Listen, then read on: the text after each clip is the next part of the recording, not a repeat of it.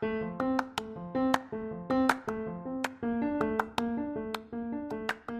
ースターミナル通称ナスタミは日本で世界で今活躍しているあなたも。これから活躍するあなたも。国際看護に関わるすべての人のための場所。そこにはあなたにとっての行ってきます。はじめましておかえり。ただいま。一人一人のストーリーがここにある。人を好きになる。応援し合う。せーの。ナナースターミナル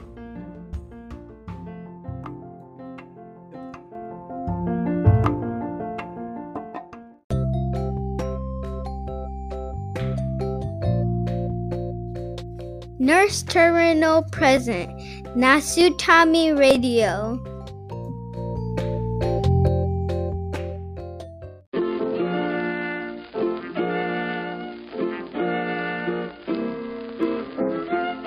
どうも新人 DJ の K です、えー今日から師匠のエミさんの付き人として活動させていただくことになりました。ひとまず言われた通りパンとコーヒーを買っていきたいと思います。じゃあ行ってきます。ナースターミナルプレゼンツナスタミラジオ始まるよ。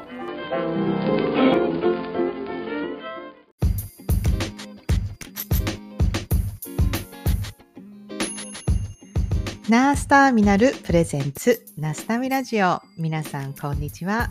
フロリダで ICU の看護師をしているエミです。このチャンネルはナースターミナル通称ナスタミのメンバーでもある私エミがコミュニティを通して出会う素敵な人たちとお話をしたり活動を紹介したり感じたことを語っていくそんなチャンネルです。皆さんお元気ですか？えー日本では看護師国家試験が行われたということで、えー皆さんどうだったんでしょうね。えー私は本当に 何年、何年前でしょうか。えー私も看護師国家試験っていうのを日本で受けまして、いや、今と同じね、本当にお腹が弱くって、えーもう試験直前にもお腹が本当に痛くなっちゃって、隣に座ってたお友達がこうスッとあのなんかストッパー？ゲゲリストッパーみたいなあんななんかタブレットをスッと出してくれてそれをこう口に入れてなんとか乗り切ったっていうような 思い出があります。えーこれからね看護学生の方、えーいろんな未来が待っていると思いますけれどもいろんな、えー経験を糧にして、えーそれぞれの道に進んでほしいななんて思っていました。ナスタミからも世界中から、えー本当に応援メール、応援メッセージですかね、を集めて、えっ、と、看護学生、受験する看護学生に向けて、えー動画を作ったんですけれども、えー私もね、参加させてもらって、もうその出来上がりを見たときに、本当に世界中で活躍する看護師さんたちが、本当一言、えー添えるだけで、あんなにパワーのある、えーものが出来上がるも出来上がるものかと。なんかまた、この、なんていうかな、ナスタミの、あの、すごくいいところっていうのを見たな、なんて思って、とてもワクワクして、えーあの動画の完成したものを私は見ていました。えーそして、えーナスタミラジオにも、えーメッセージがちょっと届くようになりまして、今回はツイッターから、えーメッセージいただきましたので、えちょっと紹介しますね。えーツイッターネーム、マリーさんですかね。え日本で働く外国人看護師のお話の方法放送を聞きました。EPA のことや共通する苦労だったり、この先のキャリアのこと、とても興味深かったです。外国からの看護師が国内の医療現場で働きやすいようになれば、国内の日本人ナースも同じように働きやすくなるのになぁと感じました。お子さんの声が癒しです。ということで、えーマリーさん、ありがとうございます。えー本当メッセージもらって嬉しかったです。えー本当ですよね。あの、私、アジジルさんの回っていうのは私の本当お気に入りで、えー私もあの配信後に何度聞き直したことかわからないぐらい、えー本当にあの元気が出るね、回になっています。えー本当にね、勤務前にちょっと弱気になるときは、あの回を聞いて、ちょっと元気を出して、よし、やるぞ、みたいな。なんか私はそんな風に何度も聞き直している回でもありますので、もし皆さん聞いてない方いたら、ちょっと聞いてみてください。そして、K さん。K さんからもメッセージもらいまして、この冒頭にね、えー 流しましたけれども、なんかパンとコーヒ、ー買ってきてくれてるみたいなんで、ちょっとそれは早めにちょっと届けてもらわないとということで、え何パンかな？コーヒーはちょっとソイミルク入れてもらおうかな、K さん。ということで、えー待ってますので、また、えーメッセージくださいね。はい。それでは、えー今回のナスタミラジオ第25回ですね。えっ、と、今回この国家試験なんだなぁなんて思って、これから広がる、えー看護学生の方たちの看護師としての未来って、いろんな形きっとあるんだろうなって私は想像してました。えーきっと楽なことばかりじゃないというか、すごく辛いこと多いと思うんですよね。でいろんなとこでつまずいたりいろんなところでこうていうか悔しい思いをしたりなんかもう本当になんていうか自分を責めてみたりやめたいって思ったりそんなことってきっと来る日がどうしても来ちゃうと思うんです。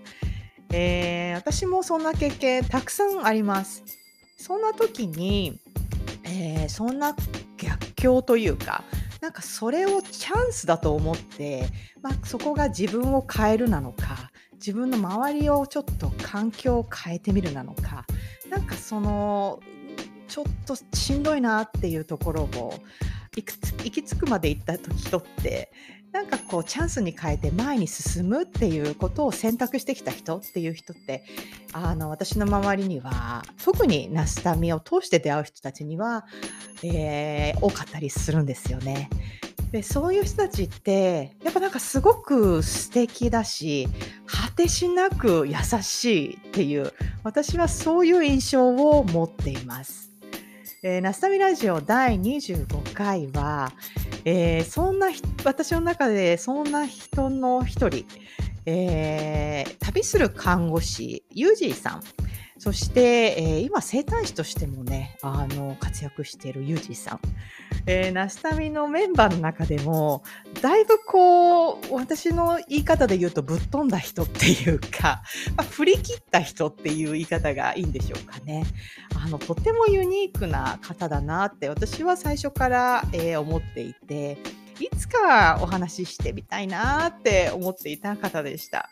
え今回実際お話をしてみてなんかこう表面上はねあの本当サーフィンをしながら、えーないい波を求めて旅をするなんて本当にかっこよくってなんかすごい自由人だななんてそんな印象を最初は持っていたんですけども実際お話ししてみるとなんかそこにはいろんなストーリーがあっていろんな努力をしていてこう人には真似できないなんていうかなプロセスを経ていてあの友人さんっているんだなってそんな風に、えー知れた、えー、友人さんとのお話っていうものがありました。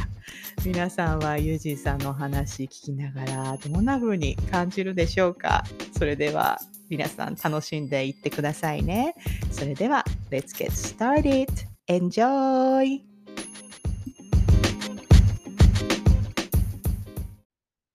あ、聞こえてるかな？こんばんは。あ、こんばんは。元気ですか？あ、元気ですよ。お久しぶりです。あ、なんか髪の毛がすっきりしたような感じがするんですけど。えー、日本仕様ですね。完全に。完全に日本仕様。はい。やっぱり日本に、日本に帰ってきたら、こう、ちょっと日本仕様に整えるんですか？まあ、本当はそのまま、もうけ結構ロン毛だったんですよ。うん。髪結結ずっと結べるぐらいで、うんうん。あのサムライヘア、サムライヘアってみんなが言う、言うぐらああ、はいはいはいはい。い。で、それで海にも入ってたんですけど、あまりにも、あの色が抜けすぎちゃって、あで、長いし、もう空港に帰ってきた瞬間、友達に迎えに来てもらったんですけど、あ、うん。あまりにも汚いからすぐ髪切り行こうって言われて、いや、でも、私もなんか、じ、えーっと、日本に帰ると、大体家族に、ちょっともうちょっといい服着て、ほ、着た方がいいんじゃないとか、なんかいろいろ、ああ、いやいや言われるんですよね。まあ、日本ってしっかりしてんなとかって思う、思いますよね、毎回。ねえ、なんか、ちょっと、なんていうか、なんだろう、バッグちゃんと持った方がいいんじゃないとあ、か、携帯と鍵だけ持って出るみたいなことは、ちょっと許されない的な。う。そうですね。僕、サンダルが多いし、多かったんで、まあ、僕が住ん。でるエリアはね、あの、うん。サンダルが認められるようなエリアだから、日本でも。ああ、え、どこに住んでんでしたっけ？海の近今、くしょ湘南です。湘南に住んでるんで。ああー、そりゃいいとこ住んでますね。じゃあ、ただ、そ、日本に、あうん、うんただ僕うん、が履いてるサンダルは、あの、うん。汚いから、マジ買い替えてくれって言われました。履けるからいいじゃんとか思ったんですけどね。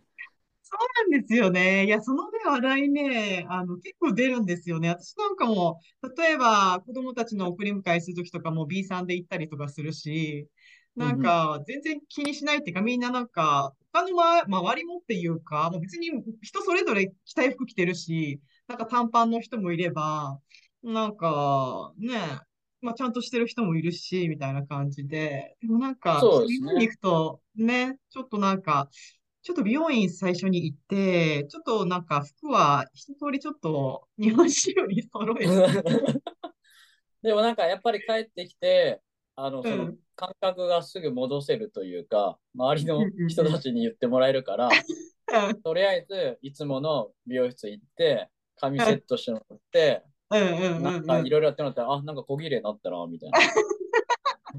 確かに、なんでだろう。なんか、こっちでも一応鏡見てるはずなんだけど、なんか自分の映る姿が日本にいる時の鏡と違う感じがするみたいなのは、ちょっとある気がしますよね。なん本当に日本に来たら、マジで日本にな、な、馴染むというか、すぐ戻してくれるというか、助う。かってます。確かに。周りの。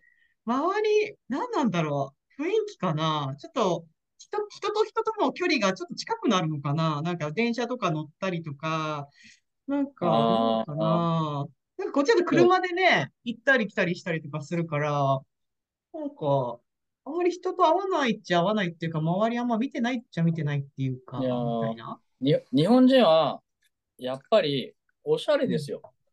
あ、お、おしゃれですよね。おしゃれ。おしゃれすぎる。うんうんうおしゃれんうん。すぎる。その、もう似合う似合わないとかまあ置いといて、個うん性とか置いというんうん。て。みんな基本的にうん。気を使ってるじゃないですか？確かに、確かに、確かに。外出するときでも、なんかうん。サンダルじゃなくて靴で行こうとか、行くし、そうもそうそう。うちょっと、もうちょっとあれだったら、しっかりしてたら化粧していこうとか。するし、そうなの、そうなのですってか、そうなんですよ。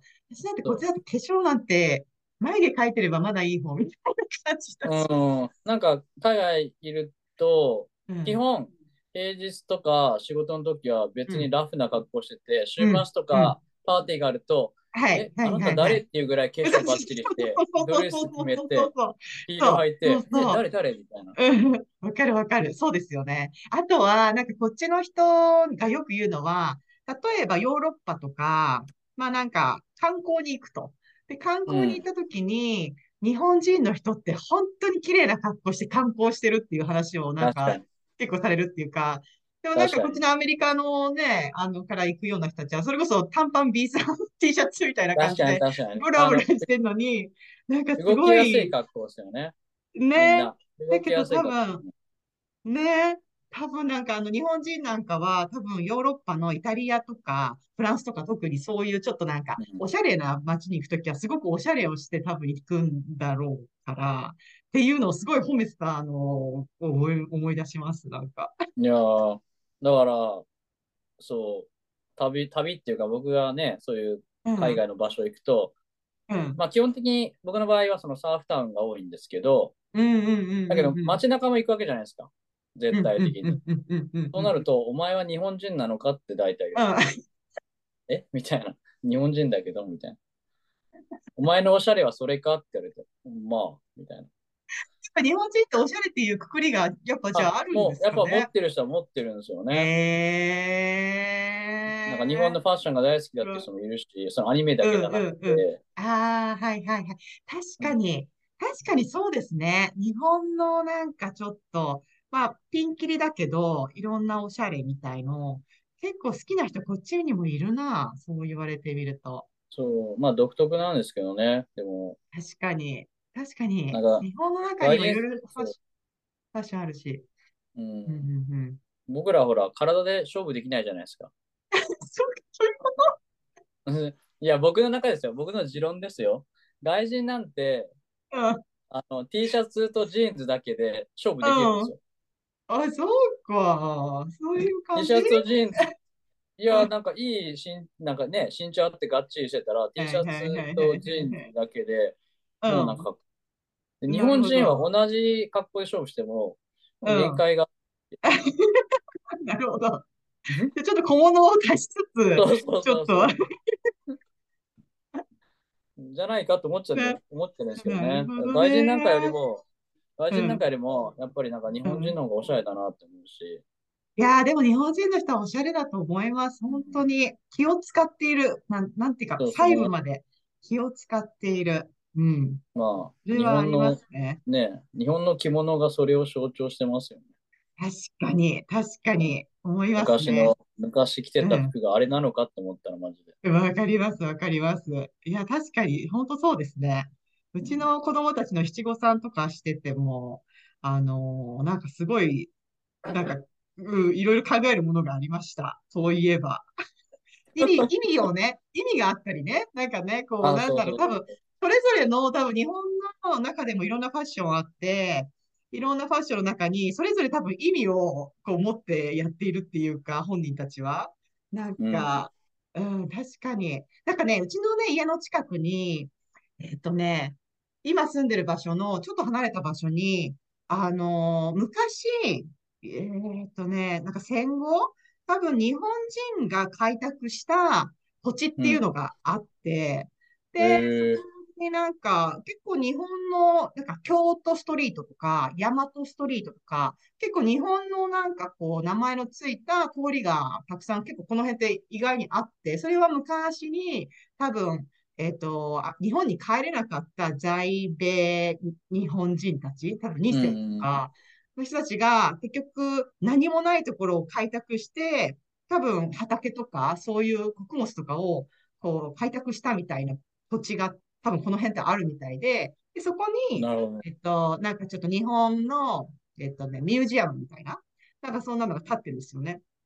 で、なんか行ったことあるんですけど、その中の博物館の一角、一コーナーが日本のファッションでした。やっぱり日本の、なんかコギャルとか、えっと、なんだろう、原宿とか、うーん、なんか、こう、中でもロ、なんだろう、どゴスロリ？ゴスロリとか、プロリスはい。なんかそういうやつをすごいね、あの、なんかね、あの展示してありましたよ。だからすごくなんか興味が一つの文化なんだなって私はいやいや文化だ。僕はアニメとファッションは大きいなと思ってますけどね。ね。ね まあ、旅で感じることではないけど、でもなんか、うん当たり前のように質問されるから、あ、なんかそういう認識なんだろうなと思って。いや、本当そう思います。そう思います。なんでそんな話になったんでしたっけ？髪の毛なんでですかね？すみませんね。髪の毛から行きましたね、多分ね。どあ大丈夫ですかこんな感じで。でもいつも脱線しま、脱線っていうかそんなにトピックも決めてないんですけど、私はなんかね、はいユージさん、ユージ、ユージさんと、あの、一回ゆっくり話してみたかった。あ、僕ですか？ねありがとうございます。だなんか僕ってなん呼んでもらってちょっとびっくりしましたもん。あ、本当ですか？まあいや、なんそか、もそも、そもそもなんかナスタミ入ってるじゃないですか、僕ね。うんうんうん国際、国際看護師みたいな。国際看護師なんですけど、みたいな。うん。僕は、僕はなんか正統派じゃないから、いつも言ってるんですけど、正統派じゃないから、僕、なんで、僕 正なんか？呼んでくれるけど、うん。正統派っていうのは、なんかエミさんみたいに、僕の勝手なイメージですよ。エミさんみたいにうん、ちゃんと、あうん。の海外で資格を持って働くとか、あね看護師として。えー、太一郎君みたいに、あの国境なき師団とか、まあ、NPO とか NGO とかはいはいはいはいはい。系で、海外で、うんその、うん医療のね、知識とか技術を落とし込んでくるとか、現場に。うんうんうんうんうん。僕、やってないですからね、今ね。ああ、いや、で。も、多分、いや、わからないですけど、私だけじゃなくて、ユージンさんの、その、生き方みたいな、なんかその、看護師の免許を持ちつつ、旅をして回って、で、なんか、あの、こうなんか、こう、転々としているみたいな。はいなんかそこって、なんかすごい究極っていうか、なんか、なかなか、あそうそうそうそう、なんか、多分、なんかね、国際看護師っていうネーミングも、まあなんかだんだんだんだんちょっと疑問を感じるってみんな口々に言うんだけど、何をーうもってん、国際看護師なのかわかんないですけど、うでもん。なんか、ちょっとなんか、うん、別格っていうか、というより、なんかこう、突き抜けた究極のポジションにいるって、多分みんな結構思ってんじゃないかなって思うんですけど。なんか、うん、ありがとうございます。いや、僕も本当は、そうん、の、本当はっていうか、あうん、の、ね、あの、前、ラジオ出た美月さん、ビライトの。に、僕も、まあ、前は入ってて、まあ、旅してる最中にちょっとね、今、休、休ませてもらってて、まあ、また落ち着いたら頑張ろうかなと思ってるんですけど、うん。その、どっかの国でちゃんとした資格を取ろうって思ったのあが、あ、ほほんの2年ぐらい前なんですよ。はいはいはいはい。で、はい。まあ、20代はずっとバックパックで旅しながら日本で働いてっていう生活をしてて、うん。まあ、とある国で、まあ、とある国でいくつかの国で、まあ、もちろん看護師として働いたこともあるんで、その時だったら国際看護師って言われても、うん、うんって感じなんですけど、うん。今今はちょっと僕、方向性がだいぶ変わってきてるんで、一応、あーアメリカの看護師免許も一応視野で入れてますけど、うん。それはうんうんそれはですね、ただかっこいいから撮ってみたいって、ただそれだけだったんですよ。でもかっこいいから撮ってみたいって撮れそうな感じがまたユージさんのなんかすごいところって感じもしますけどね。いやいや、なんか、持ってたら、まあ、まず、うん。まあ、なんかいつか使えるだろうなっていうのと、うんうんうんうん。いや、でもね、そう思います、私も。なんとなく。これからの時代、うん、持っといて悪くない免許だよなって、すごく思っちゃいますよね、やっぱ。うん、うん。それと、なんか、その、看護師として働いてると、目標が狭くなっちゃうんですよね、日本で働いてると。うんうんうん目標がっていうか、将来が見えてきちゃうんですよね。はいはいはい。大体、まあ、よくある。る話ですけど、教育者の方に行くのか、はいあの現場でポジションを取っていくのか、みたいうん。うん。な。あとは寿退社するか、みたいな。はいはいはいはいはい。わかります。うん。で、男性看護師の場合だと、寿退社ってあんまないじゃないですか、日本の中ではうん特に。。うん。ないだから、そうなると、頑張ってポジションを取っていくか、もうその認定とか専門とか、今だったら NP とかね、そっちの方行くか、うん、ちょっともう大学院の、いあ大学行って教授になるかみたいうん、うん、うん。な、なった時に、僕の中でどれもかっこよくねえと思ったんですよ。申し訳ないけど、うん、うん、うん、うん、うん、うん。自分には合ってないなと思ったんです、まず。はいはいはいはいはいはいはい。その一つに定めきれんわってなって、うん、それで、えー、それよりもかっこいいことなんだろうと思ったら、難しい方を選びたがるんで、いつも。難しい方が。はいはいはいはいはい、なった時に、お、海外があるじゃんと思って。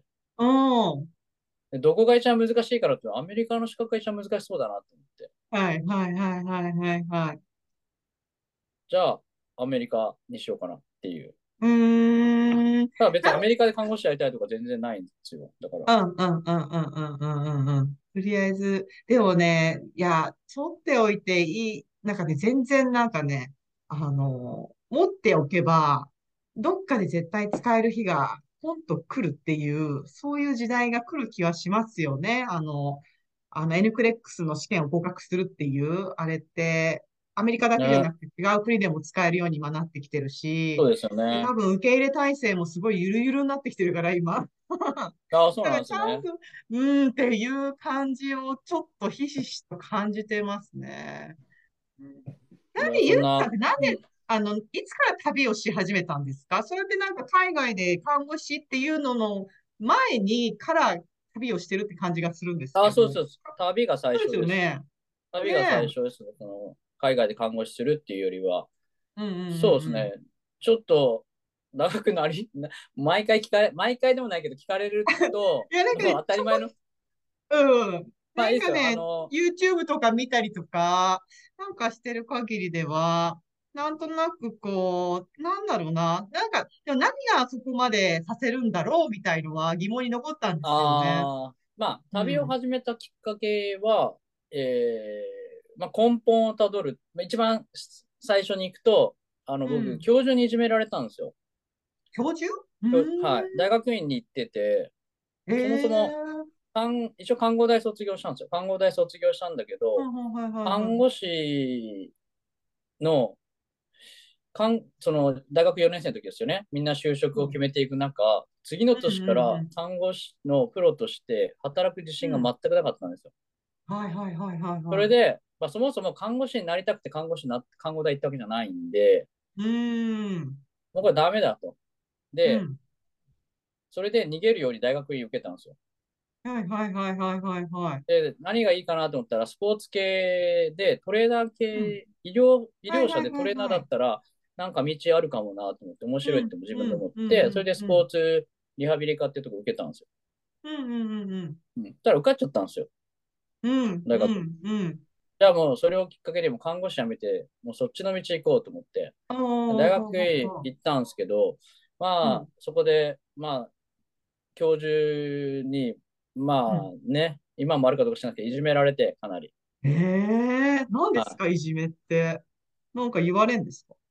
まあ、言われるのは当たり前だし、まあ、うん。大学院って論文を書くのが仕事なんですけど、うんうんうんうんまあ、大学院の前期だと、その研究を学ぶ、研究法を学ぶうん。とかなんですけど、あ研究を書かないって意味がないんですけど、研究を書いても、その教授の許可がないと提出できないとかってあるんですよね。小6提出。ああ、はいはいはいははいい。それでもう何を書いてもダメ、何を書いてもダメみたいなのがもう2年ぐらいです。ええええそれで僕、あの、マジで病んじゃって、うんうんうんうんうん。そういう病むような人間じゃないと思ってたんですけど、本当にうん大学、大学の、大学の文字を見たら、うん、マジで足がすくむみたいな、大学行けないみたいになっちゃって、それで休職、休職じゃない、休学したんですよ。はいは、やめたかった、はいはいうん、そんな時に、あるテレビ番組を見て、家でずっとこもってるんですよ、もう大学行ってないから。だから、9歳ぐらいの女の子が夏休み一人でタイに行って、おばあちゃんに会いに行くみたいな。はいはいはいはいはいはいはい。あの、タイ語も別に喋れないのに、英語も。はいはいはいはい。そういう番組がたまたまあったんですよ。うんうんうんうん。なんで9歳の女の子ができできるんで、俺、なんでこんなとこ、こんなちっちゃい殻の中収まって、こんなマンションのちっちゃいところにいて、あの、うん外が怖いとか言ってんだろうとか思って。でそれでそれ本当にテレビに、うんテレビのその女の子に本当にうん、あの刺激を受けて、で、うんやりたいことってなかったかなと思った時に、うん、まあ、中学校ぐらいから海外に行きたいっていうのは漠然としてあったんですよ。うんうんうんうん。だけど、その高校の時も大学の時も、まあいろいろタイミングが悪くて、うん、えー行けなかったんですよね。はいはいはい。あと、まあ、まあ経済的なこともあって。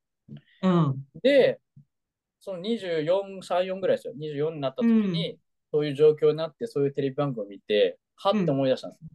うん。海外に逃げようと思ったんですよ。はいはいはいはいはいはい。誰も自分のことを知らないところに行けば、うん、その自分の過去のことは知らないし、うん、そこだったら、なんかもっと自分らしくできるんじゃないかって思って、うん、うん、その番組を見た午後に、午前中だったんですけど、その番組。午後に、あのあ HIS, HIS に行ったんですよ。日本日本のね、旅行会社ね、はい HIS。はいはいはい。何も知らないから格安ね。格安旅行ね。で、行って、その日に、その日にあの予約しようと思ったら、うん。あのパスポートありますかって。パスポート、パスポートのことすら知らなかったです、僕。うんうん。あなんかそういえばパスポートってあるな、みたいな、その当時。うん、うん、うん。で、取り方をそのスタッフに教えてもらって、その日に取りに行って、みたいうん。な。で、2週間後に韓国旅行のチケットを買うっていう。はいはいはいはいはいはいはい。それが24あ、だからの時ですよ韓国が、うんうん。韓国韓国が最が初です。あの、なんか、か、で、旅行で変わったっていうのはどっかで見ました？韓国が最初なんです、僕。へで、そーこで、あの、3泊4日のツアーだったんで、別に何の心配もないじゃないですか。で、でっかいスーツケースです。3泊4日なのに、今思えば、でっかいスーツケースに荷物入れて行ったわけですよ。けど、その旅行中に出会ったとある、まあ、おじさんに、うん。まあ、ちょっとした人生を変えられてしまうんですけど、僕、2回目の。教授で、教授のおかげで海外に飛び出すようになって、まあ、その、うんね、テレビの女の子もそうですけど、うん、で、まあ、韓国で出会ったおじさんにそそのかされて、うん、あの、帰りのチケット捨ててモン、モンゴルに行こうとするんですよ、僕。へえ。おじさんと一緒に何ですか？そのおじさん、おじさんは韓国の人？あ、いや、その人は日本人で、へモンゴルに仕え。事が用事があって、で、たまたまその食事の席で一緒だったんですよ。おじさんは普通の人で僕はツアーで来てたんですけど、一人だったから、席が相席になっちゃって、他の人と。あその相手がおじさんだった。日本人ので、そのおじさんにそそのかされて、君暇でお金があるんだったら、まあ、仕事ついてくる？みたいな。うんうんうんうんうんお行きます行きますみたいな。ええ何の仕事だったですか？ああの、結果的には旅行作家だったんですよ。へえ。あの、物書いてる人で。はいその人にはいあのまあ、一緒に次の日連れてってもらって、で、北京でトランジ、北京でトランジットで待ってた。そしたら、その人が、あの僕は、あのモンゴルまで行くと。うんだけど、君は、うんあのタイを目指して、あの、陸路で降りてった方がいいよって言われて。そのおじさん、すごいな。うんそう。で、おじさん、えうんそんなん無理じゃないですか、俺的には。初めての海外で、いきなり北京まで来て、俺は行くから、そうそう。で、その、まあ、うんおじさんが言うには、なんか僕と話してて、誰かに外に出してもらう必要性があるなって感じたらしいんですよ。ああ、へえ。で、その人は、僕は、その、早い、早く海外に行った方がいいし、海外に行く方が向いてるんじゃないか、みたいなことを説明してくれて。ただ、その、一歩踏み出すのはが大事だし、踏み出してしまえば、うんあとはもう自分でやるしかないから、だからここからとりあえず目標をつけてあげるから、北京から、あのタイのバンコクまで一人で行けって言われて、へえ、それがあの最初の旅です。すごい。あ、それはすごいですね。そんな話が裏にあったとはちょっと知らなかったな。うーん。いや、まあ言わないですよね、まあね。で、それで、まあ、おじさんの、まあ、いろいろね、教えてもらって、地図の見方とか、お金のね、その当時なんてインターネットもないし、もちろんそのクレジットカードもないですし、うん。トラベラーズチェックとかっていう、知ってまトラベラーすチェック知って忘れてた。ありましたね。トラベラーズチェックと国際キャッシュカードっていうのがメインだったんです。現金トラベラーズチェック、国際キャッシュカード。はい。それは僕持ってたんで、はいそれを使っはいて、なんとか、あの、銀行で下ろしたりとか。なんで、なんでそのおじさんはタイを勧めたんですか？なんでタイだったんですか？なんだったんでしょうね。ちょうどよかったんですよ。うんバンコクって行きやすい国じゃ、行ったことあります？行きやすいから？ナイス。あ、ないです。バンコクってうん多分初め、えーと、初めての旅だったらすげえ行きやすい国なんですよね。へえ。物価も安いし、人もいいし、気候も、まあ、暑い。僕は暑いけど、うん。食べ物もいい。いし、へえ。うん。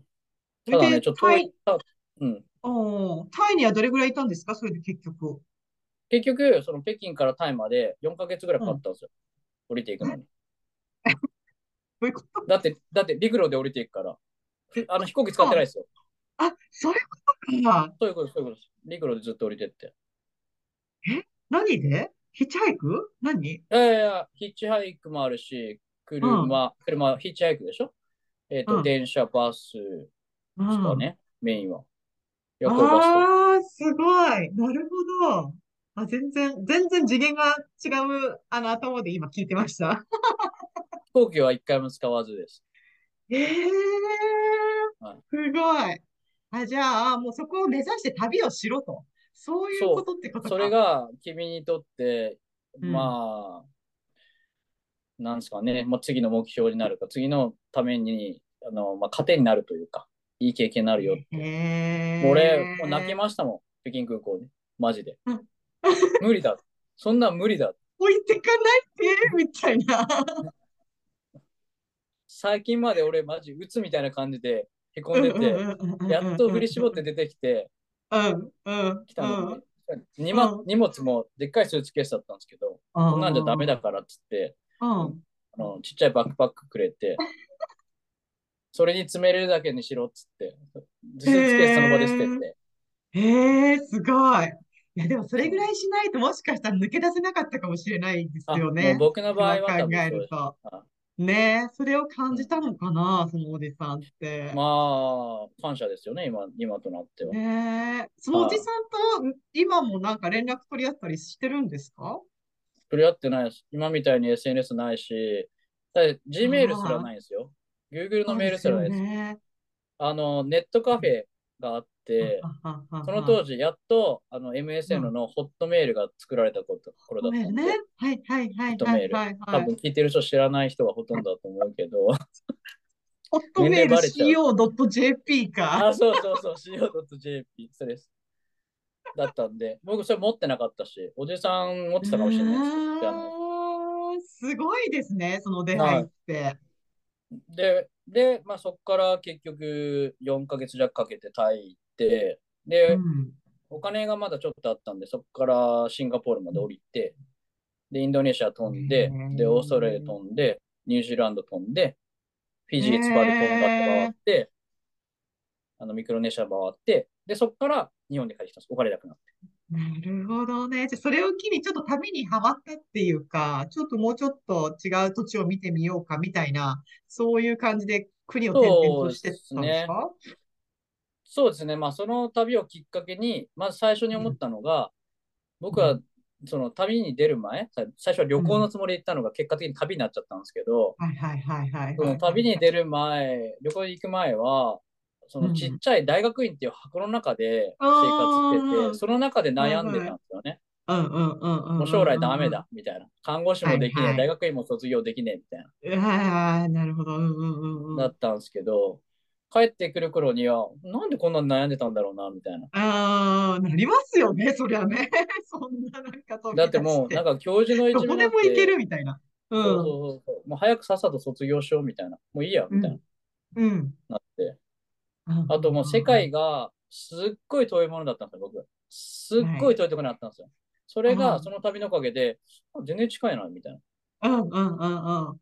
ちょっと渋谷行くみたいな感じで、なんか、どっかアメリカのどっかニューヨークぐらい行けるなみたいな感覚になんか長くなるとなりますよね。そうそう、そうなんです、そうなんですよ。僕もともと出身が田舎の島なんで、はいはいはいはいはいはい。なんか、東京来るより、東田舎の時で持ってた東京に行く感覚よりも近くなった気がしいや、わかります。なんかその感じ。うんうんうんうんうんうんうん。で、まあそれをきっかけに、まあまたいつかうん旅に行きたいなっていうのが思ってて、えで、まあその後に就職、ーまあ卒業を無事にして、まあ就職する形になるんですけど、病うん院に。うんうんうん。とりあえず看護師やりたくくないって思ってたんですけど、やってないのにやりたくないはなしだなと思い始めて、ああ、なるほど。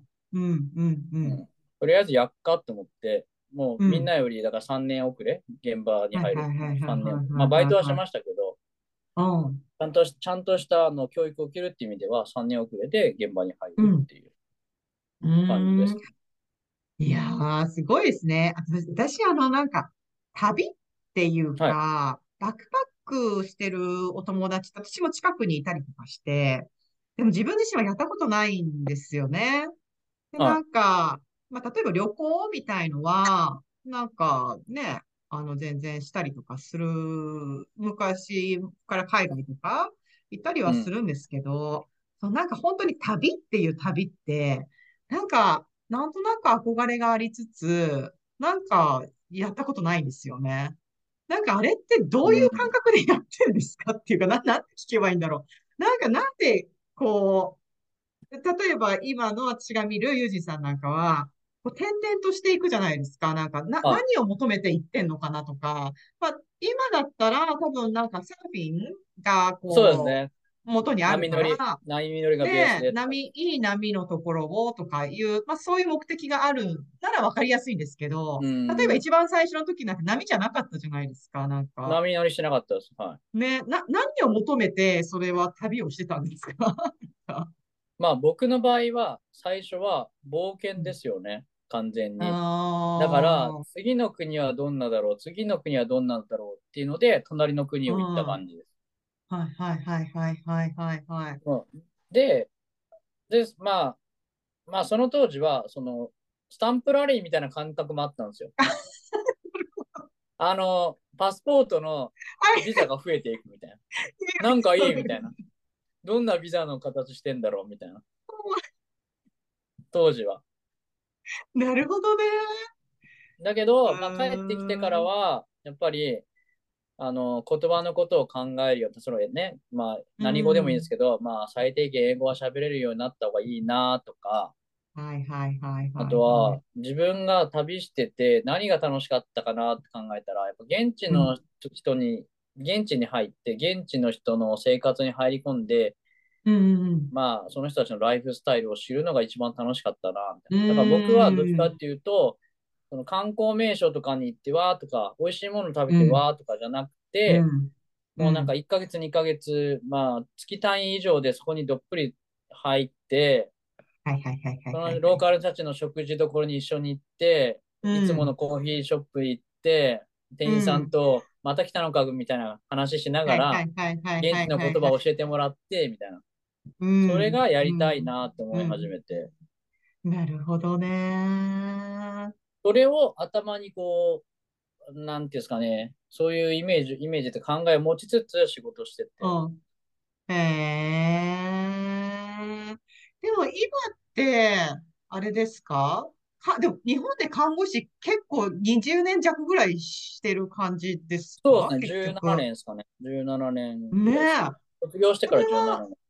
日本のもう病院で、いろんな分野でやってたって感じでした。そうですね。日本だったら、手術室、うん、えー、ICU ちょっと、あと、ほとんど救急ですけど、うん、最近のここ10年ぐらいは救急、うん、あとはフライ,、フライトナース、救急、ヘリコプターナースをやってたって感じです。海外だと、多分トータルで言うと3年弱ぐらいですかね。あの、ボランティアとか、あとはオペ室ナース。あまあ、ちょっと、あの、みんなみたいにこう、単体に入ってとか、うん、えー、資格を取ってとかじゃないんで、うん、ちょっとあの、公共の場で話せる内容ではないと思う。ちょっとグレーゾーンな感じですけど、僕の場合は。はいはいはいはいはいはいはい。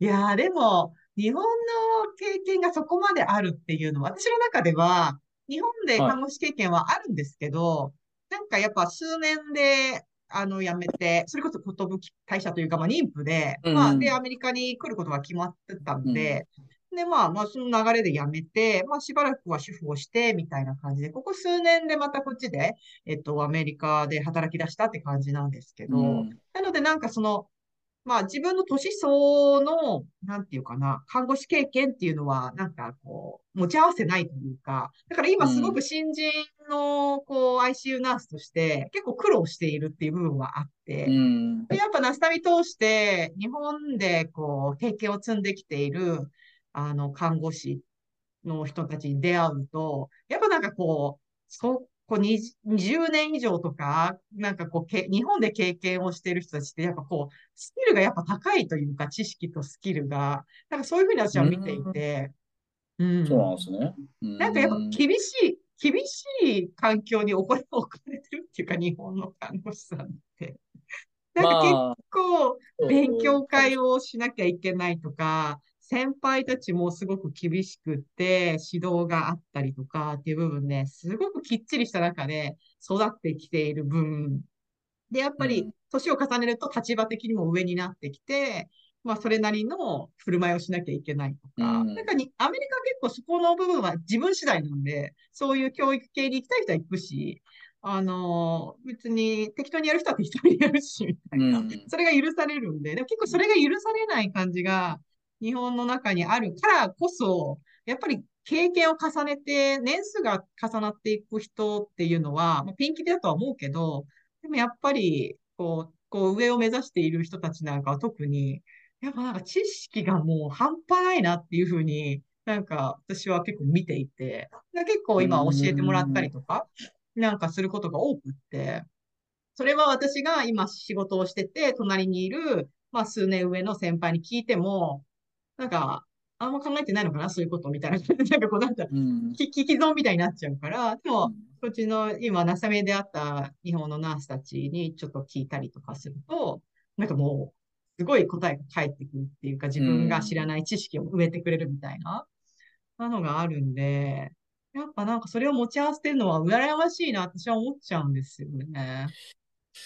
どうですかね、日本もピンキリだと思うんですよね。うん、ナースもドクターもピンキリで、僕は、その、ちょっとみんなとやっぱ3年遅れて入って、やっとそこ、やっとその25、25で再就職っていうか、ちゃんとしたその教育を受けれる病院に入って、あの、看護師1年目の扱いで入入らせてもらったんですよ。もう3年目なんだけど、本当は。はいはいはい。なんで、気合入ってたんですよ、僕。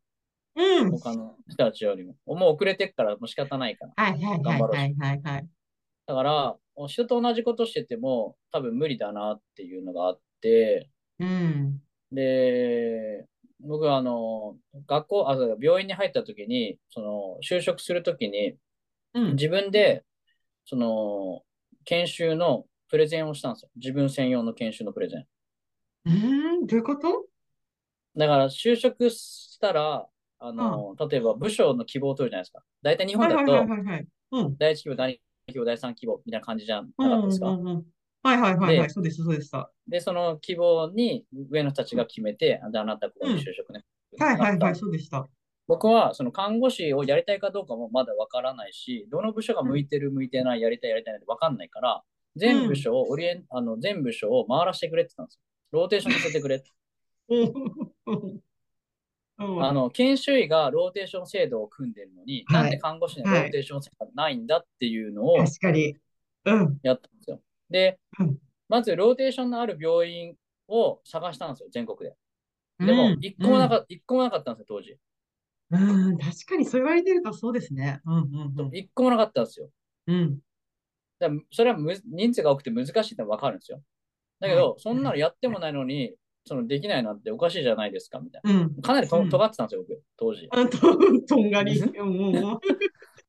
で、そのローテーションのそのプレゼン用のやつ資料を持ってって、それをやっぱり、その、いいよっていう、アクセプトしてくれる病院じゃないと、俺はもう就職しないって決めてたんですよ。うん、もう3年も遅れてるし、はい、無駄にはできないし。うんうんうん、で、唯一そこの病院の部長さんが面白いっつって、えいいよって。えー、面白い。だから、えー、その、新人さんが20、ね、30人近く入ってたんですけど、同じ新人さんが。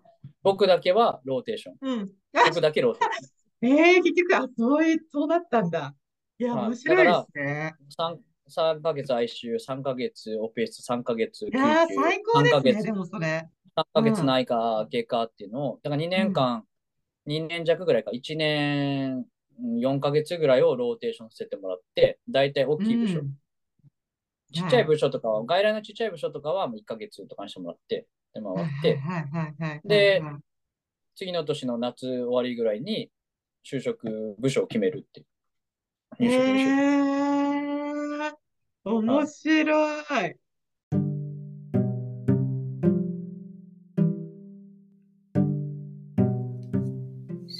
水滴石をうがつ。Yuji san's favorite quill.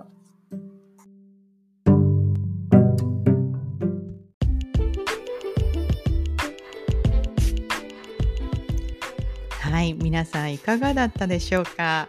友人さんの話面白いでしょ？えー、本当にね、あの、聞いていて飽きないんですよね。なんか、ユージさんはこう、自分のことトーカティブってこう、話が止まらない人でごめんね、なんてよく言うんですけども、私は本当ずっと聞いてたいみたいな、本当に聞けば聞くほどなんか面白い話がどんどん出てくるっていうような、なんかそんな、えー、方で、とても魅力的な方だなと思ってお話を聞いていました。えー、このね、話の続続き、多分気になる方多いと思うんですけども、えー、また、えー、後日ね、は、えっ、ー、と、偉人さん回、配信する予定ですので、どうぞお楽しみに。それでは、今回のナスタミラジオはここまでになります。次回まで皆さん元気に過ごしてくださいね。それでは、See you next time. Bye!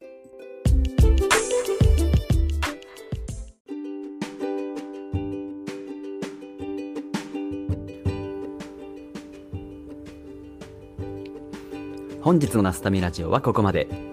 この番組では皆様からのメッセージを募集しています。メールアドレスはアルファベットでナスタミラジオアットマーク Gmail.com ナスタミラジオアットマーク Gmail.com 概要欄にも貼ってあるので皆さんどしどしご意見ご感想を教えてください。それではまた次回お会いしましょう。バイバーイ。